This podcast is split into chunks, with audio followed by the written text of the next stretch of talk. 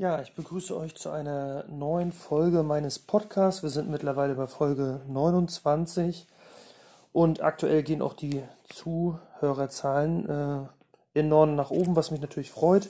Ähm, ich habe in der letzten Zeit auch so einige Telefonate äh, mit Interessierten äh, geführt und nochmal das eine oder andere Thema ein bisschen intensiver diskutiert und äh, in dem Zusammenhang natürlich dann auch die Gegenseite gefragt, was sie gerne so hören wollen oder was sie sich, was sie sich so wünschen für die nächsten Folgen.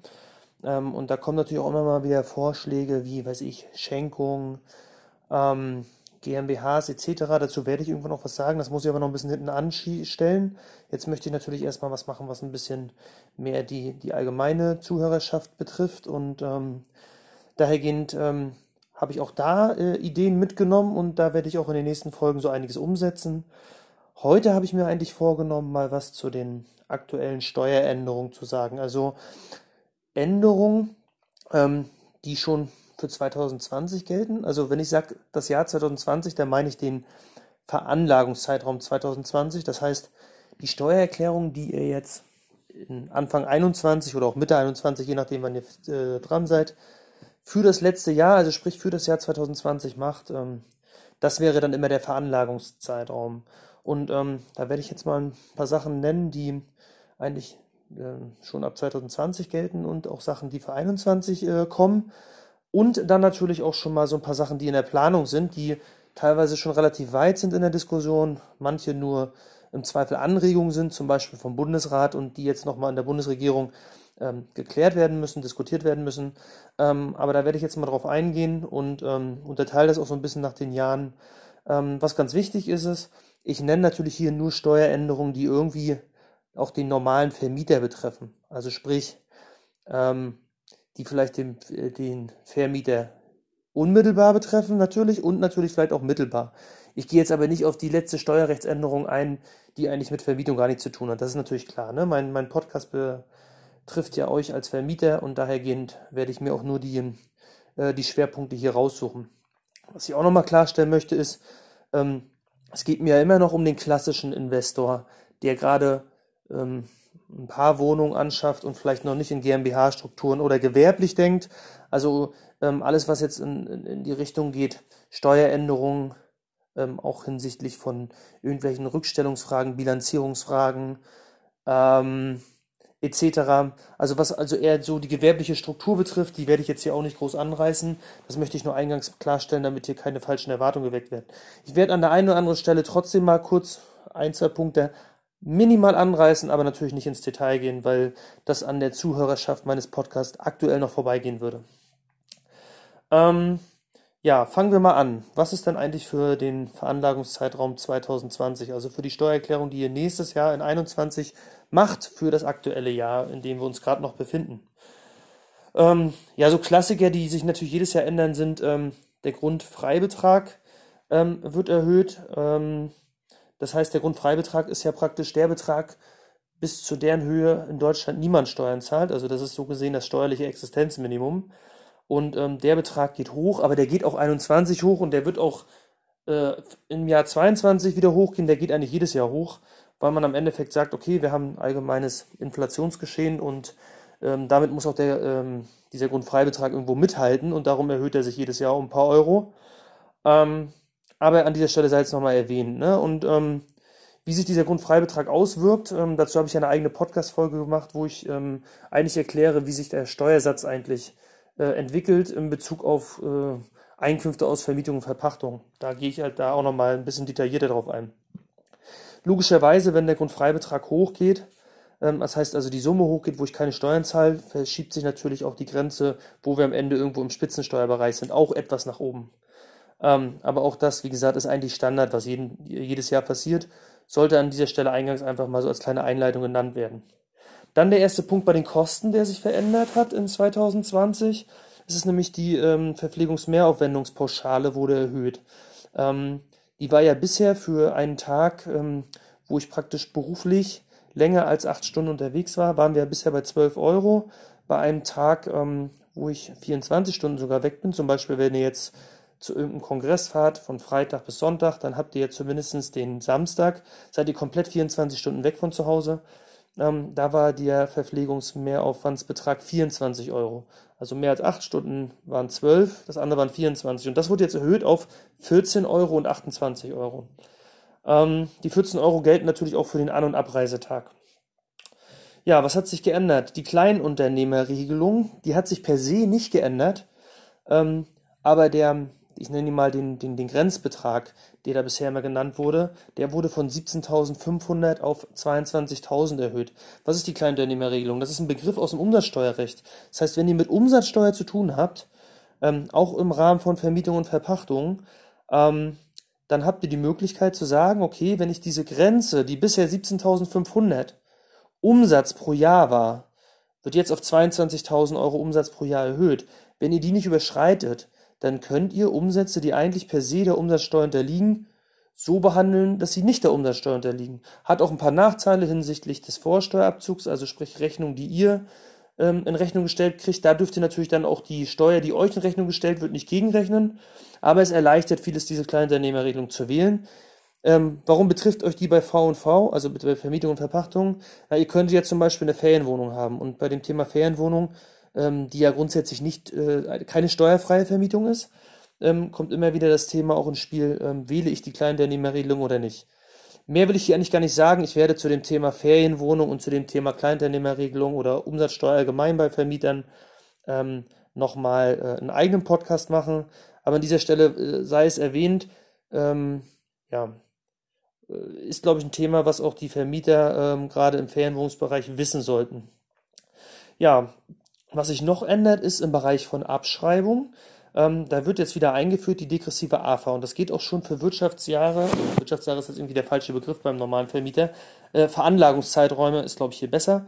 Ähm, für Veranlagungszeiträume 2020 und 2021. Das heißt, ähm, wenn ihr euer Gebäude kauft, habt ihr ganz normal eure 2% AFA oder auch die 2,5, wenn ihr vor 1925 äh, ein Baujahr habt. Das ist hier nicht betroffen. Die, ähm, das ist eine ganz normale lineare AFA für Gebäude. Die degressive AFA könnt ihr wählen, wenn ihr bewirkliche Wirtschaftsgüter habt. Dafür ist Voraussetzung, ähm, dass sie, wie gesagt, in 2020 oder 2021 angeschafft werden. Wie gesagt, sie müssen beweglich sein und dann kriegt ihr eine erhöhte AFA. Die erhöhte AFA ähm, ist das zweieinhalbfache der linearen AFA maximal gedeckelt auf 25 Prozent. Okay, hört sich jetzt auf, im ersten Blick vielleicht ein bisschen schwierig an. Ähm, nehmen wir mal ein klassisches Beispiel. Ihr kauft euch für Vermietung und Verpachtung einen Laptop. So, jetzt sagt ihr, okay, der Laptop kostet, sagen wir mal, 1200 Euro. In den Jahren, wo es keine degressive AFA gibt, ja, äh, nehmt ihr die ganz normale lineare AFA. Also sprich Veranlagungszeiträume vor 2020 und nach 2021 im Zweifel, wenn die nicht verlängert wird, die degressive AFA, wovon man jetzt erstmal ausgehen kann, dass es nicht verlängert wird, dann müsst ihr die lineare AFA nehmen. Wie berechnet ihr das bei der linearen AFA? Ihr nehmt, ähm, ihr nehmt euch die amtlichen AFA-Tabellen, guckt, was habt ihr hier für ein Wirtschaftsgut, in dem Fall Laptop. Ähm, da ist im Normalfall ähm, die Nutzungsdauer, die von der Finanzverwaltung angenommen wird, drei Jahre. Das heißt, ihr kriegt jetzt nicht die 1200 Euro sofort als Aufwand, sondern ihr verteilt das auf drei Jahre. Das heißt, ihr habt jedes Jahr 400. Ähm, das heißt, ihr kriegt eigentlich als AFA ein Drittel, also 33,3 Prozent. Hier macht die degressive AFA gar keinen Sinn, weil ich hatte vorhin gesagt, die degressive AFA ähm, ist das zweieinhalbfache der linearen AFA, also das zweieinhalbfache von 33,3 Prozent, ähm, aber maximal 25 Prozent okay, wenn ich bei der linearen AFA schon mit äh, bei 33% bin, dann brauche ich die degressive gar nicht. Also in dem Fall bei eurem Laptop ist das Thema ähm, degressive AFA eigentlich tot. Die degressive AFA macht eigentlich immer dann Sinn, wenn dieser Wert, also das zweieinhalbfache, beziehungsweise der Maximalwert 25% höher ist als die eigentliche lineare AFA. Also sprich, klassischer Fall, ihr kauft irgendein Wirtschaftsgut und jetzt steht in den amtlichen AFA-Tabellen, dieses Wirtschaftsgut müsst ihr über 10 Jahre abschreiben. Dann ist es nämlich so, hättet ihr eigentlich, wenn es die degressive AFA nicht geben würde, hättet ihr die lineare, 10 Jahre Nutzungsdauer heißt, ihr könnt jedes Jahr ein Zehntel von den Kosten abschreiben. Also nehmen wir ein Beispiel, ihr kauft ein Wirtschaftsgut, was ihr für Vermietung und Verpachtung nutzt, kostet 5000 Euro, könnt ihr jedes Jahr 500 Euro absetzen. Ausnahme, zum Beispiel im Erstjahr müsste man im Zweifel ähm, das anteilig nehmen, wenn man es unterjährig kauft. Da muss man, weiß ich, wenn man es ähm, im September kauft, dürf, darf man Jahr auch nur vier Zwölftel nehmen. Ist an dieser Stelle nur nochmal äh, angerissen, damit nicht irgendeiner am Ende sagt, ich erzähle Mist. Okay, aber wir nehmen mal den klassischen Fall, ihr kauft das gleich Anfang des Jahres, kostet 5000 Euro und ähm, die lineare AFA wäre ähm, ähm, 10 Jahre, also ein Zehntel. Könnt ihr 500 absetzen. Und jetzt kommt die degressive AFA ins Spiel. Vorausgesetzt, das Wirtschaftsgut, über das wir reden, ist beweglich. Ja, das ist ganz wichtig. Die degressive AFA sagt, ihr dürft jetzt mehr absetzen. Nämlich ihr dürft von der linearen AFA das zweieinhalbfache nehmen. Wir hatten gesagt, wir haben ein Zehntel. Also 10 Prozent. Das zweieinhalbfache wären 25 Prozent. Okay, ist safe, weil 25 Prozent ist eh der Hilfsbetrag, der erlaubt ist. Das heißt, ihr könnt dann im ersten Jahr 25 Prozent absetzen von den 5000. Ja, wir sagen mal am Anfang des Jahres gekauft, damit wir diese 12 Regelung nicht haben, ähm, um das einfach mit der linearen AFA vergleichen zu können. Dann habt ihr von den 5000 Euro 25 Prozent AFA im ersten Jahr. Also nicht mehr 500 Euro, sondern 1250 müssten es eigentlich sein, genau. Ähm, also 750 Euro mehr AFA. Wichtig ist, wenn jetzt dieser Wert, den ihr gerade ähm, ähm, berechnet habt, also nehmen wir mal, äh, in dem Fall haben wir gesagt, ähm, die Nutzungsdauer ähm, sind jetzt nicht für das Wirtschaftsgut 10 Jahre, sondern nur 5. Dann wäre bei der linearen AFA, hätten wir ja 20% Abschreibung, ja, 5 Jahre, äh, heißt jedes Jahr 20%. Davon das zweieinhalbfache wären ja 50%. Und da macht die degressive AFA einen Riegel vor und sagt, nein, das zweieinhalbfache darf genommen werden, aber maximal 25%. Das heißt, wir gehen dann mit der AFA, wenn wir die degressive anwenden können, von 20% hoch auf 25%. Also nicht auf das zweieinhalbfache 50, sondern nur auf den Maximalbetrag, der im Gesetz geregelt ist, 25%. Es sind immer noch 5% mehr, ähm, aber der Effekt ist halt hier nicht mehr so groß. Warum gibt es die degressive AFA? Naja, aus der Vergangenheit, solange wie ich schon im Steuerrecht arbeite, äh, konnte man immer feststellen, die degressive AFA kommt dann nicht mehr dann ins Spiel. Wenn es mit der Wirtschaft gerade Probleme gibt, dann will man praktisch die Konjunktur anregen und das macht man meistens ähm, mit so Effekten wie degressive AFA. Viele, die jetzt ein bisschen älter sind und auch noch die alte Sonder-AFA aus dem Immobilienbereich kennen, wo irgendwie nach der Wende äh, in Ostdeutschland Schrottimmobilien ähm, teilweise mit horrenden ähm, Prozentsätzen abgeschrieben werden konnten. Da war damals auch so ein Punkt, wo man gesagt hat, okay, wir wollen dieses ganze Vermietertum im Osten, ähm, Sanierung etc. An, antreiben und da hat man halt auch so Sonder-AFAs äh, eingeführt für Gebäude. Hier, wie gesagt, muss ich nochmal klarstellen, diese degressive AFA, da geht es ausschließlich um bewegliche Wirtschaftsgüter, kann euch aber betreffen, weil ihr habt ja im Zweifel als Vermieter nicht nur ähm, Gebäude und Grund und Boden, sondern ihr habt im Zweifel auch Wirtschaftsgüter, wo vielleicht die degressive AFA ins Spiel kommen könnte. Ähm, ja, was man noch wissen muss ist, ähm, bei der linearen AFA nimmt man dann ja jedes Jahr gleichen, den gleichen AFA-Betrag. Das heißt, wir haben die 5000 Euro. Im ersten Jahr gibt es dann 500, im zweiten Jahr gibt es 500, im dritten Jahr gibt es 500. Also es gibt jedes Jahr 500 Euro ähm, Abschreibung im Rahmen der ähm, Anlage V, also sprich bei der Ermittlung der Überschüsse aus Vermietung und Verpachtung. Ähm, bei der degressiven AFA macht man es ein bisschen anders. Ähm, dann nimmt man das erste Jahr 5000 Euro. In meinem Beispiel waren das jetzt 25 Prozent. Ähm, das heißt, es werden 1250 abgeschrieben. Dann hat man eine neue Bemessungsgrundlage, die ist 3750. Jetzt nimmt man hiervon wieder 25 Prozent. Ja, man, man geht also praktisch immer von dem Restbuchwert aus, der jedes Jahr übrig bleibt, und nimmt davon immer wieder 25 Prozent. Und ähm, meistens ist es so, dass man dann in, ähm, ab einem gewissen Jahr äh, kann man dann prüfen, ist eigentlich die degressive AFA immer noch günstiger oder könnte nicht irgendwann mal die lineare AFA wieder günstiger werden? Und dann gibt es auch irgendwann die Möglichkeit zu sagen, im Jahr X, ähm, sobald ich weiß, ist das glaube ich bei einer zehnjährigen AFA, ist das meistens so im sechsten Jahr, ähm, darf man dann auch zur linearen AFA zurückwechseln. Ja? Was man nicht machen darf, ist, man darf niemals von der linearen AFA zur degressiven wechseln, aber man darf von der degressiven irgendwann zur linearen zurückwechseln.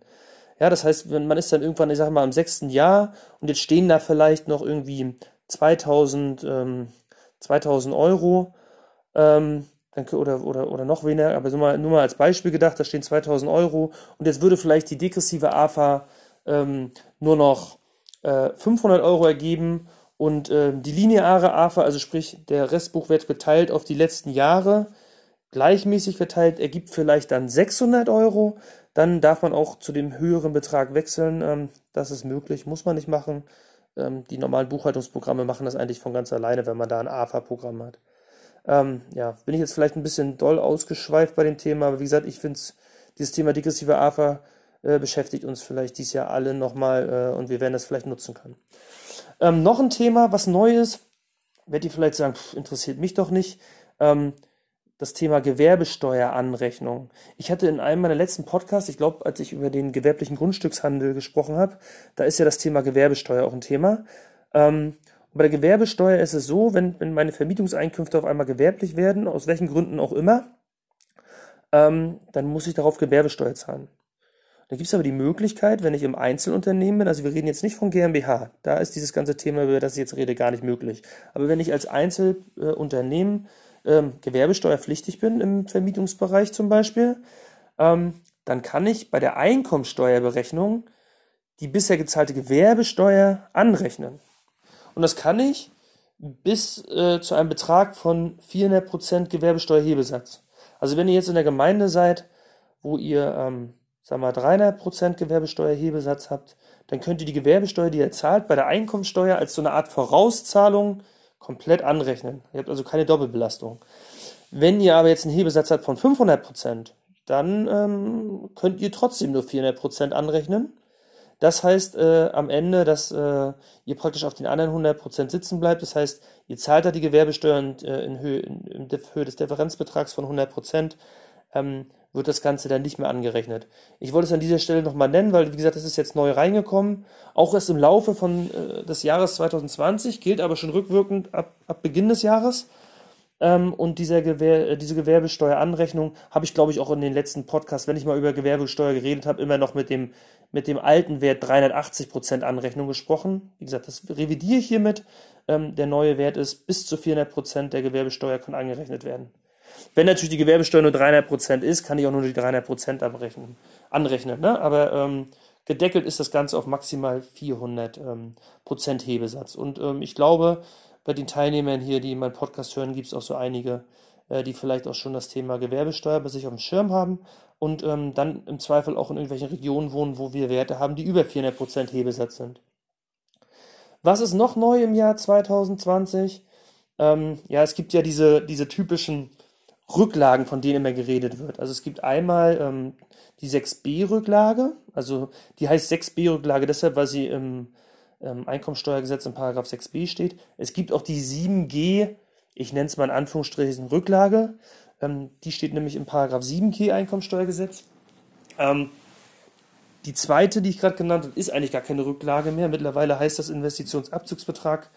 Ähm, aber ich nenne es immer noch so gerne 7G-Rücklage, weil zu der Zeit, wo ich angefangen habe zu studieren und im, im Steuerrecht zu arbeiten, da war das halt noch eine Rücklage.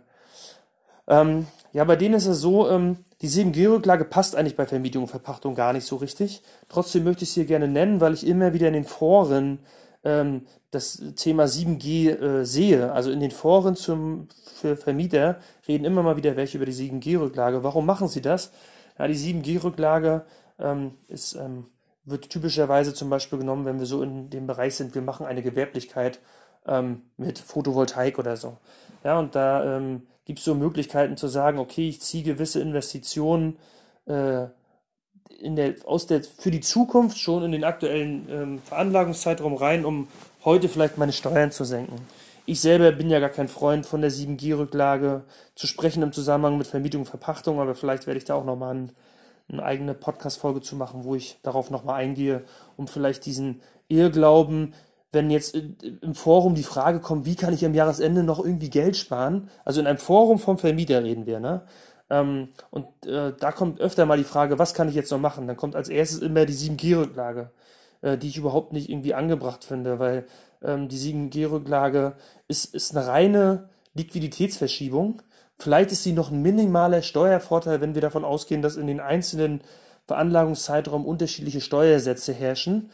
Ähm, aber ähm, grundsätzlich ähm, glaube ich, das, was da an Ideen immer gebracht wird, macht mehr Aufwand und Arbeit und äh, im Zweifel Stress, als es wirklich bringt. Ähm, die 6b-Rücklage, ähm, wie gesagt, die steht in Paragraph äh, 6b, darum heißt sie entsprechend. Ähm, da, äh, die könnte man zum Beispiel effektiv wirklich für äh, zum Beispiel Gebäude nutzen. Ähm, da besteht nämlich die Möglichkeit, dass man sagt, okay, wenn man ähm, im Rahmen einer, eines ähm, Gewerbebetriebs, also zum Beispiel, wenn ich jetzt eine GmbH habe, ich weiß, ich habe eingangs gesagt, ich möchte über den klassischen Investor reden. Ähm, trotzdem habe ich auch gesagt, ich werde mal so ein, zwei Sachen doch bringen, die vielleicht hier nicht 100% reinpassen. Ähm, und das wäre so ein Fall. Die 6b-Rücklage wird äh, regelmäßig bei den ähm, Immobiliengesellschaften, die als GmbH betrieben werden, genutzt. Ähm, da besteht dann die Möglichkeit, dass ich zum Beispiel im Rahmen eines Verkaufes ähm, einen Gewinn mache, den ich eigentlich versteuern müsste.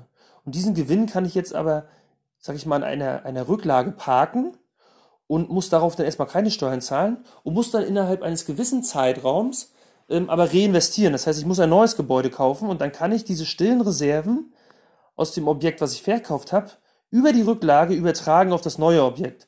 Das heißt, per se kriegt das neue Objekt eigentlich die stillen Reserven von dem alten Objekt. Ähm, und dadurch ist fürs Finanzamt ist eigentlich die stillen Reserven für eine spätere Versteuerung gesichert, aber es fallen aktuell erstmal keine Steuern an, weil man reinvestiert. Und warum komme ich jetzt darauf bei den Steueränderungen? Ja, bei beiden Rücklagen, über die ich hier geredet habe, gibt es ja Fristen, bis wann man das Ganze, ähm, bis wann man wieder investieren muss. Also bei der 7G-Rücklage sind das hier im Normalfall drei Jahre, hat man Zeit, um ähm, in das Wirtschaftsgut, was man geplant hat, auch zu investieren. Bei der 6b-Rücklage sind es, äh, glaube ich, vier Jahre. Äh, es gibt auch noch Ausnahmen bezüglich sechs Jahre, ich glaube bei Neubauten. Aber zu dem 6b-Thema werde ich auch noch mal zu gegebener Zeit, nicht jetzt, aber später noch mal eine eigene Podcast-Folge machen. Ähm, wie gesagt, und ähm, da gibt es Fristen, bis wann man praktisch reinvestieren muss. Und ähm, weil jetzt ja auf einmal die, ich sag mal, diese schwierige Corona-Zeit war ähm, und viele Firmen gar nicht über Investitionen aktuell nachdenken, müssten die jetzt diese Rücklagen wieder auflösen. Ähm, und das wäre natürlich aktuell in der äh, aktuellen wirtschaftlichen Situation besonders schwierig für die, weil ja im Zweifel wirklich geplant war, was anzuschaffen und man das jetzt nur vielleicht ins nächste Jahr schiebt, weil man sagt, ich muss jetzt erstmal die Corona-Krise überleben. Und da gibt es, wenn gewisse Fristen eingehalten werden, ähm, die Möglichkeit, dass diese Reinve die Refina ne, wie heißt denn das? Reinvestitionsfristen, dass die einfach um ein Jahr verlängert werden. Das heißt, wenn deine, nehmen wir mal die 6b-Rücklage, ähm, du hast vier Jahre Zeit, äh, praktisch du hast ein Objekt verkauft, hast jetzt vier Jahre Zeit, ein neues Objekt zu finden und über diese Rücklage ähm, die stillen Reserven des veräußerten Objekts auf das neue zu übertragen. Und jetzt sind wir in diesem letzten vierten Jahr, das ist nämlich ganz wichtig, wir müssen im vierten Jahr sein, ähm, müsstest du jetzt theoretisch reinvestieren. Machst du nicht, weil ist dir gerade so riskant mit Corona. Du willst aber noch, nämlich nächstes Jahr. Ähm, dann hast du jetzt die Möglichkeit zu sagen, okay, ich schiebe noch mal ein Jahr, weil der Gesetzgeber mir zugestanden hat, dass die Frist diesmal nicht vier Jahre ist, sondern fünf Jahre. Gilt diese ein Jahr Verlängerung gilt aber nur für, ähm, ich sag mal, ähm, ähm, Investitionsfristen, die aktuell gerade auslaufen. Auch das wurde neu gemacht, kommt alles aus der, ich sag mal, aus, aus den ähm, Steuererleichterungen aufgrund der Corona-Krise. Ja, was gibt's noch? Das kann man hier auch noch mal kurz an, äh, anreißen, aber eigentlich trifft das für die meisten von euch nicht zu. Wenn ihr jetzt tatsächlich eine GmbH habt, sei es, ähm, nehmen wir mal eine gewerbliche GmbH, eine Fix-and-Flip GmbH oder was auch immer, ähm, habt ihr natürlich auch so Möglichkeiten bei der Gewerbesteuer. Ähm, Gibt es noch ein paar Vergünstigungen. Bei der Gewerbesteuer muss man manchmal ähm, gewisse Aufwendungen, die man in seiner Gewinnermittlung hat, bei der Gewerbesteuer wieder hinzurechnen. Also da werden einem praktisch die Aufwendungen, die man hat, gewerbesteuerlich äh, rückgängig gemacht und man zahlt auf eine etwas höhere, auf eine höhere Bemessungsgrundlage die Gewerbesteuer. Und ähm, da gibt es Hinzurechnungsbeträge, die äh, gedeckelt sind, die jetzt teilweise erhöht wurden.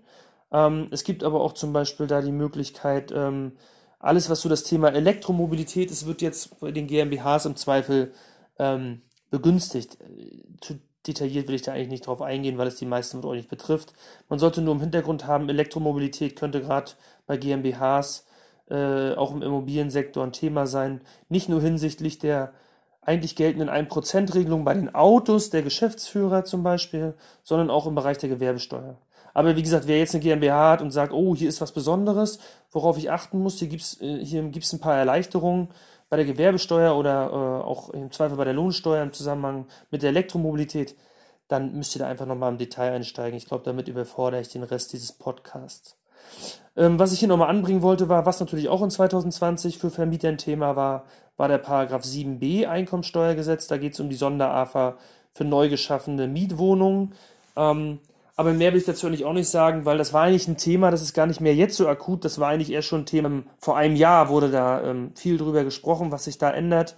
Ähm, aber wenn wir eh gerade beim Jahr 2020 sind, war es hier zumindest noch mal erwähnt. Und auch da habe ich ja versprochen, da wird irgendwann ein Podcast kommen. Aber der 7b ist ja auch ein bisschen, ich sag mal, ein bisschen tricky. Da gibt es so äh, Besonderheiten.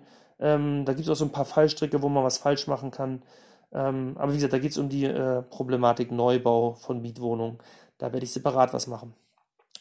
Ähm, wenn ich jetzt mal so gerade so auf das Zeitgeschehen gucke, ähm, ich habe jetzt erstmal nur so typische Steueränderungen genannt, die die Vermieter betreffen fürs Jahr 2020. Ähm, bin bei 26 Minuten. Ich glaube, ich beende das an dieser Stelle und mache eine neue Podcast-Folge zum Jahr 21. Bis dahin, ciao, ciao.